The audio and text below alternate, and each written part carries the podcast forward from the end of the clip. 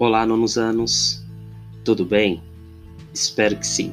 Como vocês sabem, sou o professor Alex, professor de história de vocês. E na aula de hoje eu estarei falando sobre um processo revolucionário que se consolidou no ano de 1917, que foi a chamada Revolução Russa. Bom, como muitos de vocês sabem, a Revolução Russa ela se caracterizou pela implementação de um regime socialista naquela região. Só que para entendermos a implementação de tal regime político e econômico, é importante que vocês saibam os precedentes, né, os antecedentes de tal revolução. Qual era o contexto político, econômico e social da Rússia para que a população, de um modo geral, se mobilizasse para derrubar o antigo governo e implantar ali uma nova ordem que acabou influenciando direta ou indiretamente a maior parte dos países do mundo. Desde já gostaria de desejar-lhes bons estudos e dizer que estarei à disposição para possíveis esclarecimentos de dúvidas. Boa aula!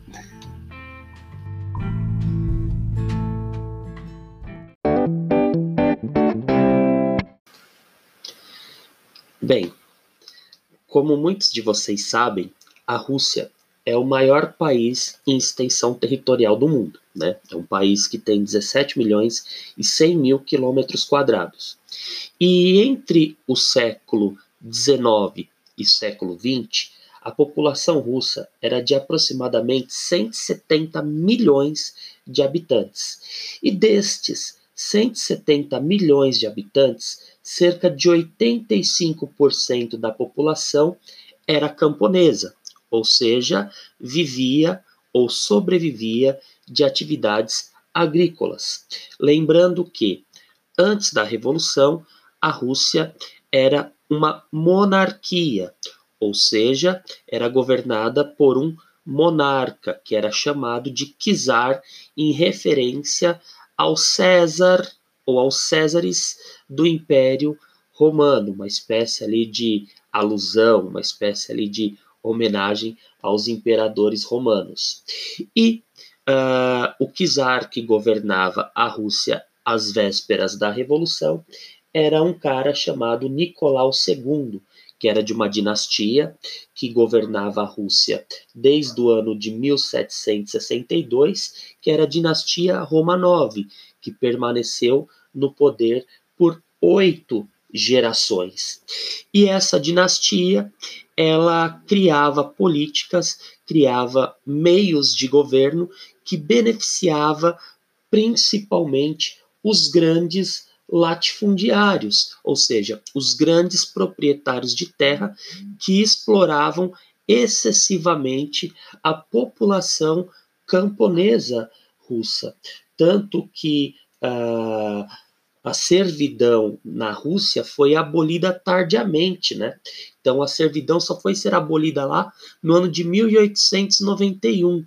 Ou seja, pode-se dizer que até o final do século XIX, começo do século XX, né, a estrutura agrária era muito semelhante à estrutura do feudalismo lá da Idade Média. Então, a população camponesa extremamente explorada, vivendo em condições absolutamente precárias, né? E as indústrias que existiam na Rússia, porque a Rússia ela passou por um processo de industrialização no começo do século XX, ela desagradava tanto os proprietários das indústrias que não recebiam os devidos auxílios né, ou os devidos é, benefícios que eles exigiam por parte do czar, quanto causava um desagrado à população operária que trabalhava nessas fábricas, que era extremamente explorada também recebendo baixos salários, trabalhando horas excessivas dentro das indústrias, né?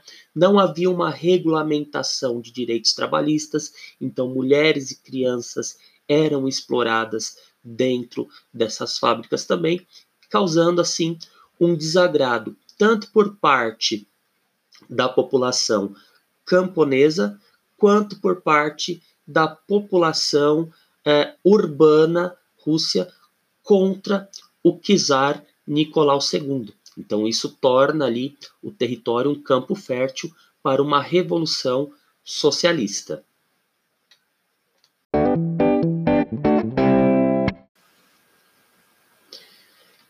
Um outro fator que contribuiu para o descontentamento por parte da população russa com relação ao czar Nicolau II foram envolvimentos em conflitos por parte dos russos de forma irresponsável.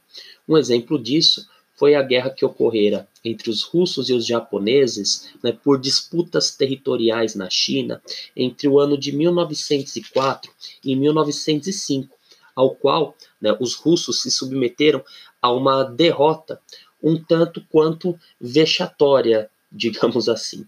Mas, bem, dentro desse contexto de insatisfação por uma série de fatores, começam a surgir na Rússia partidos de oposição ao czar na clandestinidade. É importante nós lembrarmos que dentro daquele sistema, partidos políticos não eram permitidos.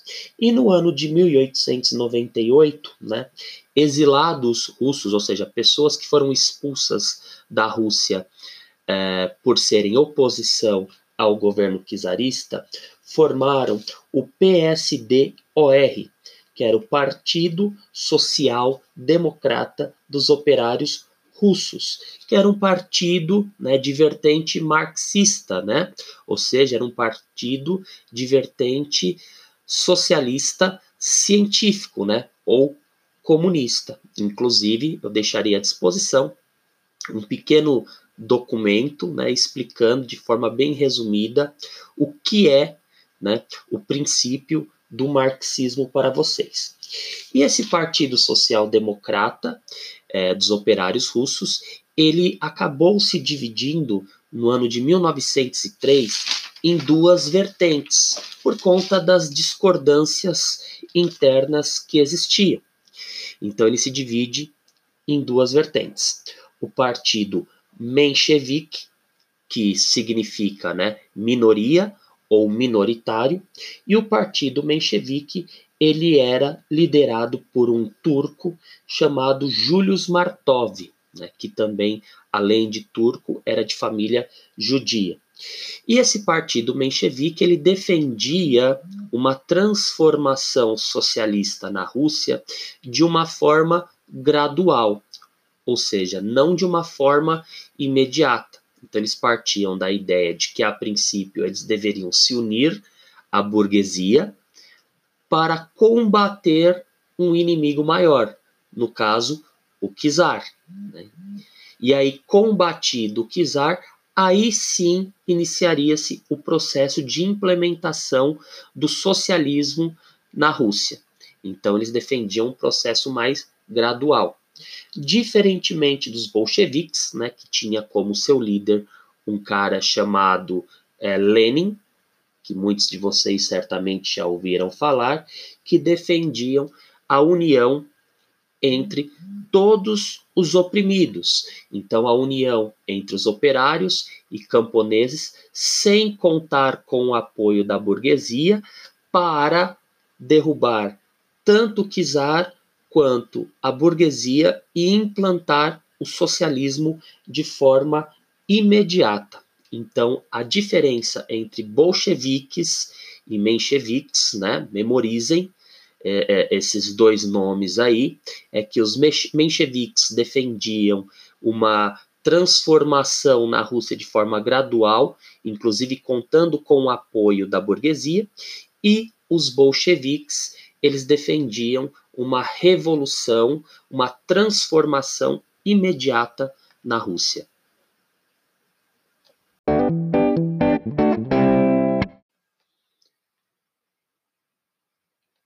O que agravou ainda mais né, a relação entre o czar e a população russa fora uma manifestação pacífica que ocorrera no ano de 1905, que depois ficou popularmente conhecido como Domingo Sangrento. Né? Esse episódio ocorre no dia 22 de janeiro, ao qual um grupo de manifestantes tinha o objetivo de enviar ao czar Nicolau II uma carta de reivindicação por melhores condições à população.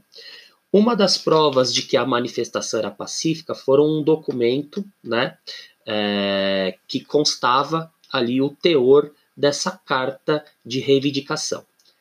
Eu lerei ele para vocês, para que vocês entendam melhor. Majestade, nós, trabalhadores e habitantes de São Petersburgo, nossas mulheres, nossos filhos e nossos parentes, velhos e desamparados, vimos a nós, a vossa presença, majestade, buscar verdade, justiça e proteção. Fomos transformados em pedintes, somos oprimidos, estamos à beira da morte. Os oficiais levaram o país à ruína completa e o envolveram numa guerra vergonhosa. Nós, os trabalhadores, não temos como nos fazer ouvir sobre a maneira como são gastas as enormes somas que nos são retiradas em impostos. Estas coisas, Majestade, trouxeram-nos diante de vosso palácio. Estamos, estamos procurando nossa última salvação. Não recusai a ajuda ao vosso povo. Destruí o muro que se levanta entre vós e vosso povo. Então, essa é uma carta né, que mostra o teor pacífico da, da, da manifestação em si, porém, mesmo assim, como uma forma de fazer com que é, tal ato servisse como exemplo de como a população não deveria agir, é, o czar Nicolau II manda abrir fogo contra os manifestantes, matando ali 92 pessoas. Por isso o episódio ficou conhecido como Domingo Sangrento.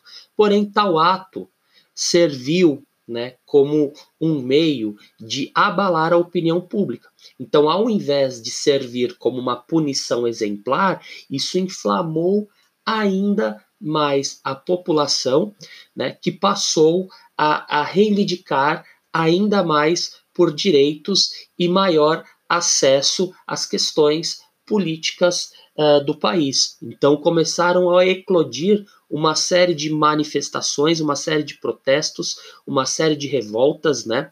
A mais conhecida delas ocorreu em junho de 1905, né, no Couraçado Poterkin, que era uma embarcação né, que que fazia ali é, escoltas na região do Mar Negro, e por conta dessas manifestações que faziam cada vez mais com que a situação ficasse incontrolável na Rússia, o czar Nicolau II ele cede e permite a criação de uma Duma. O que seria essa Duma? Seria um parlamento. Se ele permite a criação de um parlamento, ou seja, de um poder legislativo, um poder que vai criar as leis, logo ele implanta na Rússia uma monarquia constitucional, ao qual ele não é mais absoluto, porque ele vai exercer o poder executivo, porém a Duma vai exercer o poder legislativo. E esse foi o meio encontrado para tentar colocar panos quentes uh, na população russa de um modo geral. É dentro desse contexto também que surgem os chamados sovietes. O que são, né, ou o que eram esses sovietes? Eram conselhos de trabalhadores. Então, grupos de trabalhadores se reuniam dentro das próprias fábricas ao qual eles trabalhavam para articular meios, articular estratégias para tentar derrubar o czar ou lutar por melhores condições de trabalho.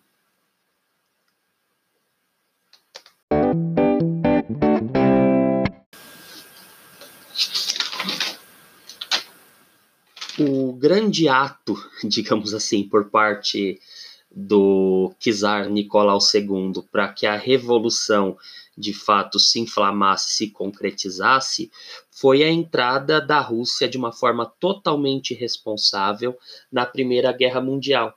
Inclusive, o Lenin, né, que foi o grande líder da Revolução Russa, ele citou, assim que os russos entraram no conflito, de que a guerra, no caso a Primeira Guerra Mundial, havia sido o maior presente de Nicolau II à Revolução, porque a Rússia ela não tinha estrutura alguma para participar do conflito, tanto que a Rússia, durante o período em que ela esteve na guerra, ela perdeu aproximadamente 1 milhão e 700 mil pessoas, né, ou seja, 1 milhão e 700 mil mortos, né, cerca de 25% das indústrias russas foram destruídas, e isso, além do, dos prejuízos agrícolas, né, acabou acarretando na fome, na miséria por parte de boa parte né, da população russa. Né?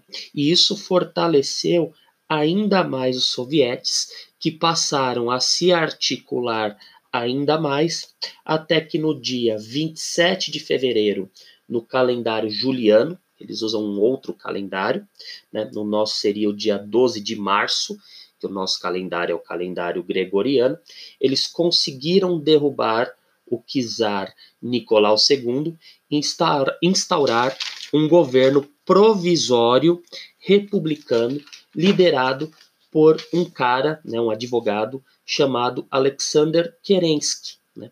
E o Alexander Kerensky ele era do partido menchevique, ou seja, era do partido menos radical. Então eles acreditavam que dentro desse processo né, de transição ele deveria governar até que fossem elaboradas né, eleições que aí sim né, se implantaria um governo definitivo. Porém, né, a postura de Kerensky não agradou principalmente aos bolcheviques, né, principalmente aos sovietes. Por quê? O Kerensky ele manteve a Rússia na guerra, que, como eu já havia dito, só estava dando prejuízo aos russos, né? Ele não promoveu a reforma agrária, ou seja, as terras elas continuavam nas mãos dos grandes proprietários, né? A fome ela permaneceu na Rússia, a pobreza absoluta, né? Os operários eles continuavam sendo explorados.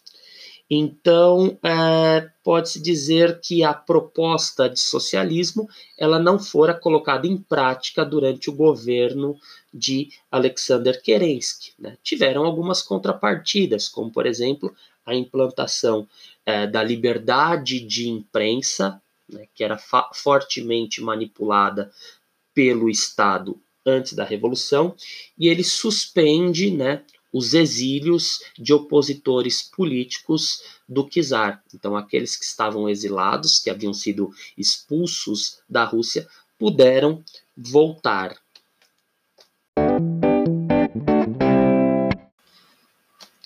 Obviamente, né, as nações capitalistas europeias temiam que aquilo que ocorreu na Rússia em 1917 se alastrasse por toda a Europa com a implementação de um regime socialista em todo o continente. E aí, obviamente, isso despertava o temor por parte dos grandes proprietários de terra, por parte dos banqueiros, por parte dos grandes comerciantes e etc. Então, houve ali no pós-revolução uma tentativa de contra-revolução por parte das nações capitalistas europeias. Então ocorreu uma guerra entre capitalistas e socialistas, né? Os capitalistas, eles compunham ali um exército que ficou conhecido como exército branco, né? E do outro lado, nós tínhamos o exército vermelho, que eram os que defendiam ali a consolidação do socialismo na Rússia. Quem fazia parte do Exército Branco? Quem apoiava? Basicamente, os próprios países que compunham ali, ou que compuseram durante a Primeira Guerra Mundial, a Tríplice Entente, além de pessoas dentro da Rússia que eram simpatizantes do czar, né? Uh, dentre outros apoiadores também uh, banqueiros, burgueses, latifundiários e etc. E do lado do Exército Vermelho, que era liderado por Trotsky, aqueles que defendiam as causas socialistas ali. Mas, né, essa guerra que durou entre 1918 e 1921 e que acabou acarretando na morte de aproximadamente 5 milhões de pessoas, então foi uma guerra extremamente sanguinária, o Exército Vermelho sagrou-se vencedor. Porém, foi uma vitória que acabou, de certa forma, esgotando ali os recursos né, uh, da Rússia de um modo geral. Então, após a guerra, a, a, a, Rússia socialista ela já começa a sua história em meio a uma crise econômica das mais consideráveis.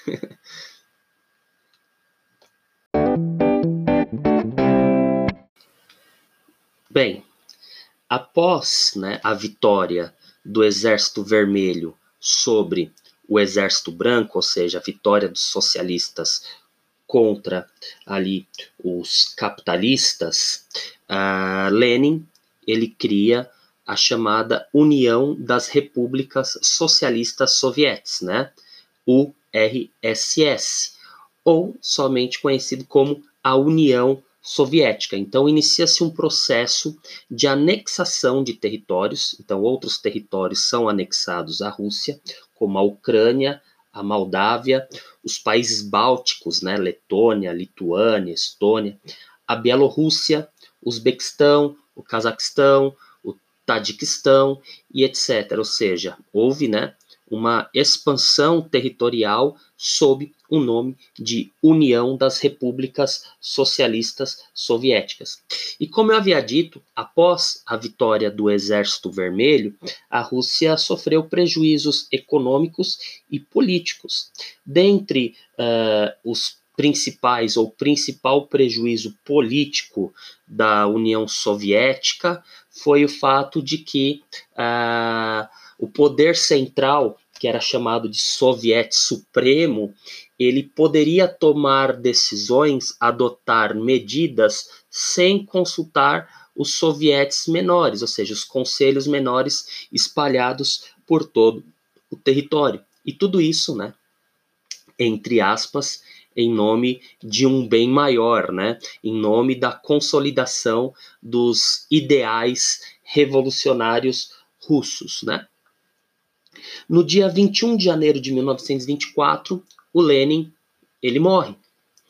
E as disputas internas elas se acentuam uh, um tanto quanto, principalmente por parte de dois personagens uh, que também participaram do processo revolucionário.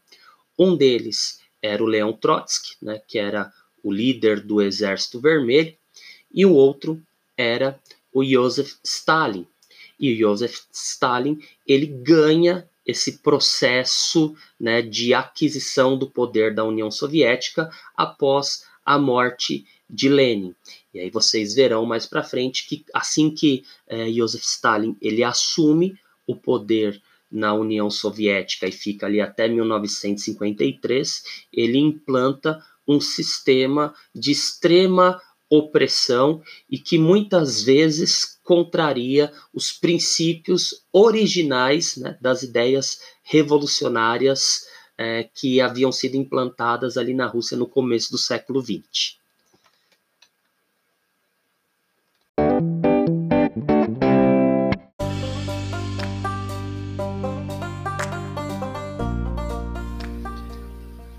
Bem, por enquanto é só.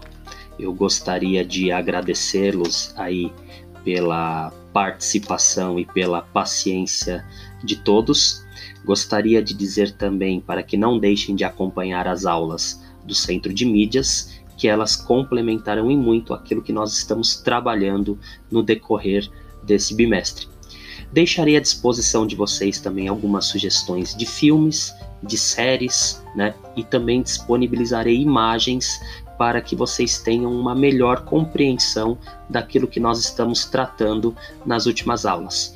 Fiquem bem, fiquem em paz e gostaria de dizer que estarei à disposição para possíveis esclarecimentos de dúvidas. Sintam-se à vontade em entrar em contato, deixarei à disposição o meu contato pessoal para aqueles que talvez tenham dificuldades em uh, entrar em contato com o professor via Google Classroom.